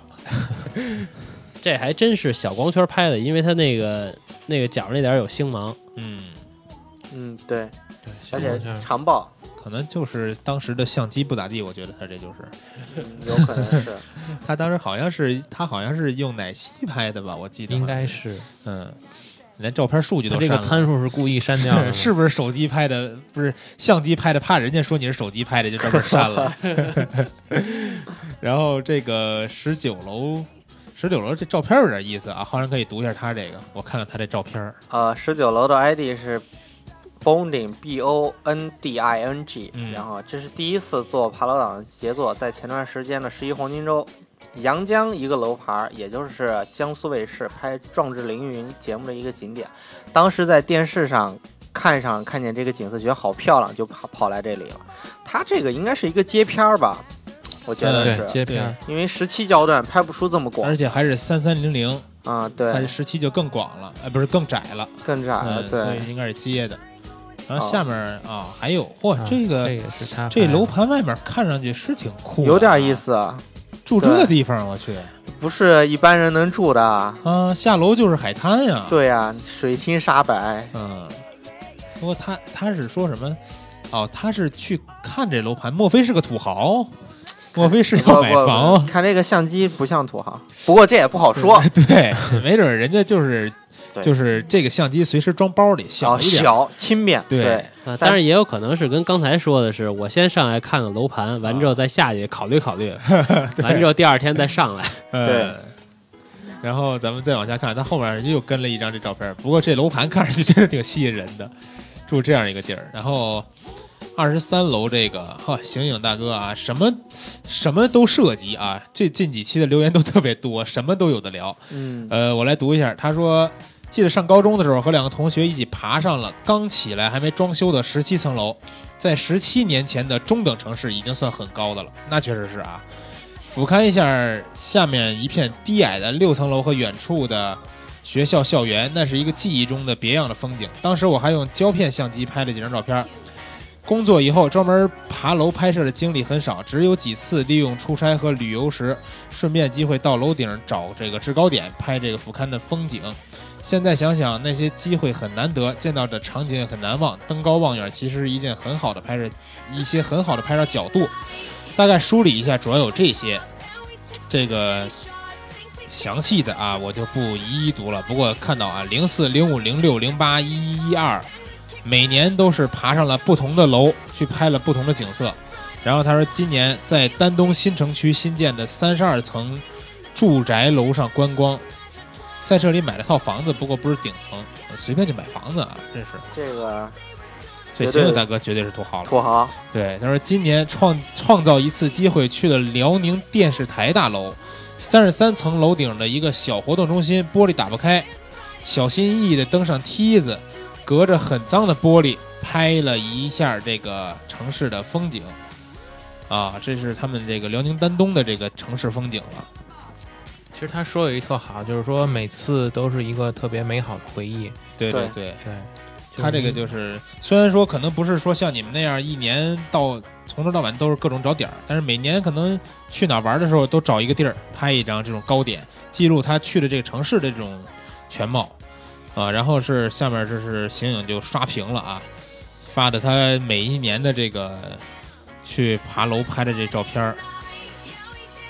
哦，还真是刷屏了，对一年一年的啊。哦，这是这个新丹东这大桥是吗？对鸭绿江这个断桥，零五年的时候，对嗯这个。秦岭大哥是个土豪，我一直在关注这个器材，啊，他一直在换不呃同的器材，对，零五年富第一百也不错了，第一百、第三百，还有 E 幺五零，然后七五零 D，对，各各种器材都有。对 然后人家刚才还说了，去那儿看个楼，然后直接就买了，是吧？对，任性，真任性。私下我跟你好好交流一下啊。然后这个三十三楼，这个墨竹可以读一下。齐哥哥，他的嗯 ID 叫齐哥哥。嗯，三十三楼爬楼对我来说是家常便饭，经常坐工程电梯上下，惊险的很。要不就没电梯自己爬楼，最高四十多楼上下都是爬的，下了楼脚都是软的，连油门都踩不动。对，四十多层要是真是自己上下来的话，确实是腿会发软。嗯，然后这照片、嗯这个照片，感觉不是那么高的点是吗？你们感觉是吗？不是那么高的呃，点、不是。特高，看着，嗯这个但是也是也是一个高点，这楼应该也就是最多十二三层，对，十来层。嗯，嗯然后下面又跟了，嚯，这个就看着有点高了哈。啊，啊，这是是小蛮腰？小蛮腰，广州广州广州广州。嗯，这种角度还真是没怎么见过的，从远处看小蛮腰的，这种特写很不错。啊，，这是长焦调的，拍拍这种复杂的立交桥，发了不少。对，也是，那看来还是一个挺爱爬楼拍照的朋友啊。，对，对，然后这个二疯子这三十八楼这个，你们俩谁给给读一下他这个？啊、这个网友的 ID 是二分子。嗯作为一个伪风光狗，爬楼是必不可少的。咱这小城市，风光狗还对，最高的楼也也就八十八层，还也也炫耀什么就炫耀？88八十八多少米不清楚，爬过几个标志性的楼，说了嗯估计大家都不知道。为了拍一段延时，徒步爬了九十层，可不是八十八层吗？哦，从 负二开始负二，开始哦嚯！躲着保安一直走到八十八层上去了。上去的时候已经是小腿发抖、大腿抽筋儿，膝盖毫无知觉。不过拍的效果还是杠杠的。多的什么也不擅长去说，发几张爬楼的照片吧。啊，他还关键他还从负二爬，对这是八十八楼给你爬出九十层了，嗯，这这这就是九九十层拍的那照片吗？啊，这个照片确实不，但这肯定不是九十层。我觉得也是啊，嗯应该不是他那这个楼也就是给呃关了五四五十层差不多了。啊。但是他刚才说的那种从负二开始，应该是停车场，这种是一个很好的一个方法。啊，就如果说你发现楼进不了，你可以去停车场，但是为什么不坐电梯呢？因为你一楼你都进不去啊，或者说坐电梯他得刷卡。哦，对，有这种可能，就只能嗨，九十楼，辛苦你了，二峰的这兄弟啊，九十楼这这多美，我估计我都不会去拍了。这个应 该是九十楼吧？呃，这有可能他爬上去以后，冲着镜子拍了一张自己。嘿，后面有张图挂了，嗯，哇怎么还来点人像了？啊，这张好。这是在楼顶拍的人像啊。嗯是城市风光与人像的结合。嗯，你看下面四十四楼这 Boding 跟齐哥哥还广州的兄弟都交流上了，所以这帖子里边大家这个爱爬楼的兄弟啊，在同一城市的可以都交流一下，都是一个一圈子嘛，起去对一块儿一块儿去爬楼，比你自己去玩有意思多了。但药师跟浩然就是经常你们俩一块儿去玩儿的是吧？对对对嗯，比一个人我觉得确实有意思。然后小童四十五楼这小童好像好几期都没留言了，不知道是忙什么呢？他说天生恐高，你们先上，我在下面做被拍者。哼然后四十六楼这个药师可以给读一下，啊，这个四十六楼这个，啊，这是咱美国那听啊，这个直接在国外爬楼，这太厉害了。嗯这个 ID 叫啊 Martining，嗯就是 M A T E N G I N G 嘛。嗯呃，这张是一二年在拉斯维加斯的那个呃电视塔顶楼拍的，算是自己第一张爬楼照片了。但是严格意义上也不是，因为那会儿根本不会拍照，相机是朋友的，所有参数都是朋友帮我调好，自己只是动手摁了一下。啊，这就是我们所说这种换卡照，换卡是吧？人家把这个都弄好，来，我这卡也来一张，吭哧来一张。说他这个就是有个架子哈，嗯下面肯定想想拉斯维加斯也是，我觉得拉斯维加斯可能是全世界从高点拍最漂亮的地方了。对，对，我觉得他这张照片如果要不是黑白的，应该更壮观，对，因为感觉应该就是全部都是灯火通明，而且都是就是黄金之城的那种状对态。，而且它每个酒店都是不同的那种主题，对最著名的赌城嘛，是吧？太太漂亮了。这个有机会再去拉斯维加斯，您可以再多拍几张。哎呦，下面还有下边他又附了几张，嗯，这个美国啊都是美国的。这个火烧云真是说来就来哈。嗯，咱这儿见了跟跟见了天上掉下来一个佛祖似的那种感觉哈。对，嗯，他咱每次这个那个火烧云，尤其北京，这一一赶上这种好天儿，好，基本上景山、故宫角楼就没有机位了。就跟那个十一的故宫里边似的哈对。对对对，嗯，然后这个这个哥们儿又说说是一三年的夏天，在美国中部一个城市，全市的高楼都屈指可数。当时因为夏天没有回国，一个人在这小城市也快憋疯了，然后买了朋友这二手的佳能以后，用它没有用它拍过照，就想着这个暑假要不开始学着拍照吧。然后他就是在模仿别人的这个数据去拍照，然后扫街呢什么的。最后来到这个假日酒店试试运气，拿着这个相机和三脚架，然后这个他说人家服务员问他是不是要入住，他说不住，就想去你们楼顶拍风景，还挺直接哈，不说我看看房间，我再考虑住不住。但是转一圈之后，发现你们酒店位置最好，就是问能不能上去。服务员说这个给经理打个电话也没什么问题，然后就去楼上拍了。这美国朋友还是挺友善的嘛。很友好。对，对，我觉得那个就是除了北上广这个一线城市，嗯。呃、就是因为我也去过几个二线城市，我跟浩然也都去过几个二线城市，嗯。完之后或者三线城市，他们有的地方天台都是不锁的，啊，就可能当地没有像北上广这么多，可能也没那么严谨哈。对。因为北上广北北京，尤其是北京，也属于一个敏感地区嘛，对对再加上各种节的时候都比较敏感。还有一点就是，我之前跟药师都一致，都觉得是，就是咱们跟人聊天的时候，如果嗯人家不让你去拍，你也嗯要理解，因为第一，他是为他自己的工作负责；对对第二，也是为了你的安全着想。嗯对，有可能因为你排上去，人家会丢掉这份工作之类的。嗯，就是说不让上可能是义务，对是是这个他自己的这个责任，但是让上就属于是人情了。对，嗯，大家互相理解，理解万岁。对对。然后这个咱们再往下看，这个哥们儿也是还发了几张街片儿啊。然后嚯，这五十一楼那个你们忽略啊，一个广告，大家看不到的广告。然后哎，五十三楼醒醒又又跟着几张照片儿。这丹东丹东嗯我去过，我去丹东，这边这个，你看这城区哈，对那边这样，这边这样，还分的挺、挺分割的还老城区跟。旧城区的那种就是差别。对对这个就是对比比较明显的，像就是山城那那些城市都是这样，啊，比如就是说像连云港啊，嗯。包括像呃就是南方一些像成都是吧？嗯。这种老城区跟新城区对，差距特别大。上海也是。你看他这个醒醒这五十六楼这照片啊，这远看鸭绿江和对面的朝鲜，的朝鲜，这爬楼直接拍朝鲜去了是不？啊，丹东有个地方叫一步跨嘛，啊一步跨过去就是朝鲜，就能看到朝鲜那边的士兵啊什么的。啊！你看这边界估计也有那个把守的这个边疆士兵，对，哇，这个楼挺高的。好高哎！这楼拍的真是太酷了啊！对，这个挺高的。嗯，然后咱们再往下看有没有别的朋友留言，大家可以去里边看一下咱们这个醒醒大哥跟的这些照片啊，把丹东各种各样的这个城市都给咱们拍上了。然后六十一楼，脚丫大哥的这个照片，这个留言我就给读一下吧。脚丫也是咱们现在这个星野论坛的版主啊。他说向爬楼党致敬，也挺想爬楼的，不过拍城市夜夜色最美的时间是傍晚，华灯初上，呃，正是去幼儿园接了孩子做饭看娃的时间。济南好天儿又少，所以爬楼只能当一个理想了。说起来，爬楼也挺辛苦的，白天各种找点儿不容易，在很多建工，在这个建筑工地还很危险。跟一张爬楼的作品，在城里的乐声，摄于曾经的济南第一高楼明珠商务大厦。画面里的出生的月亮旁边是济南现在第一高楼绿地中心，据说明后年就要被一座新楼超越了，也是一座比一座高啊。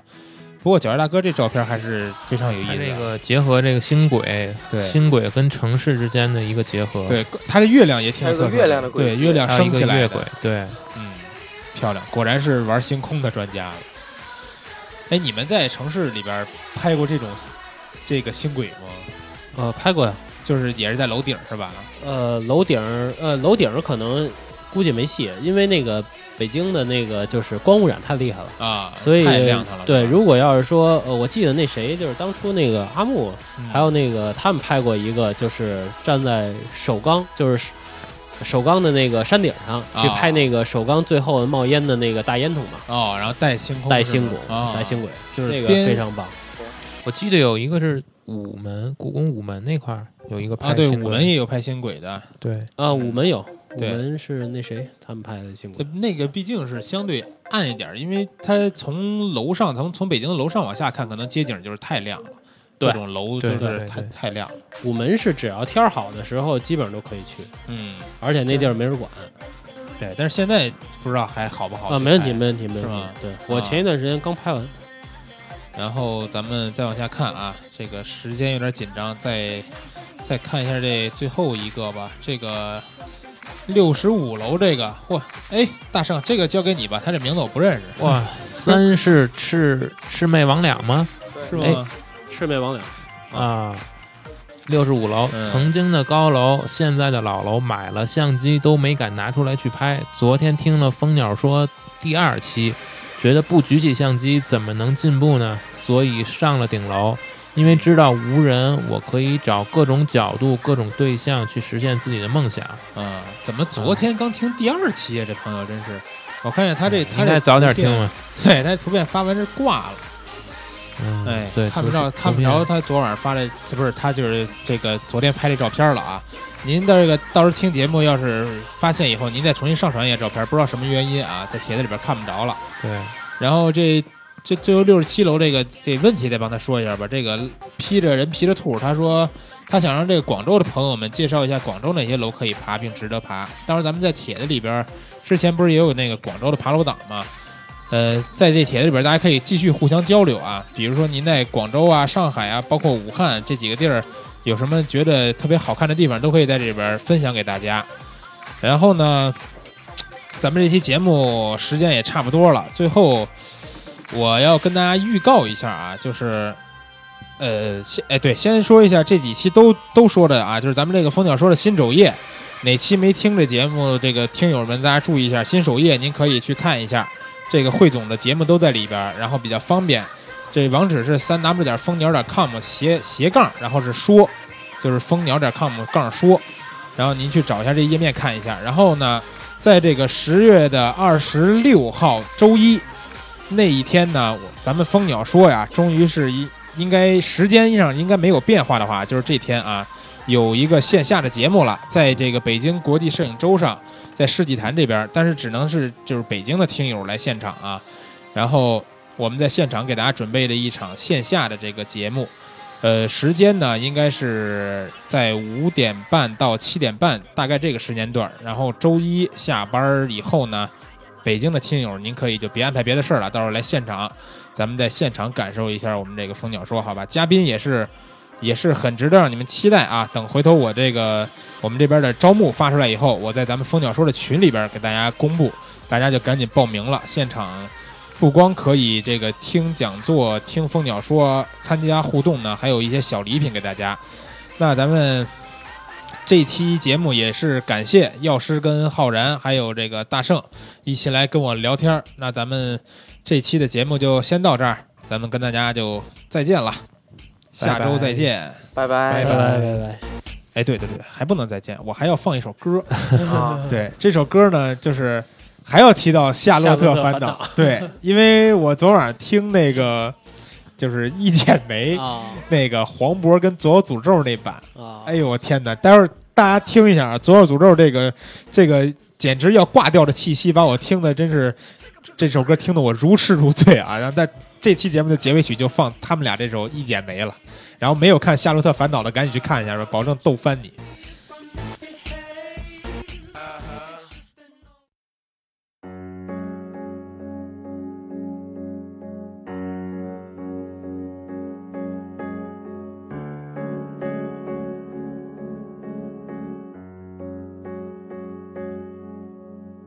真情像草原广阔，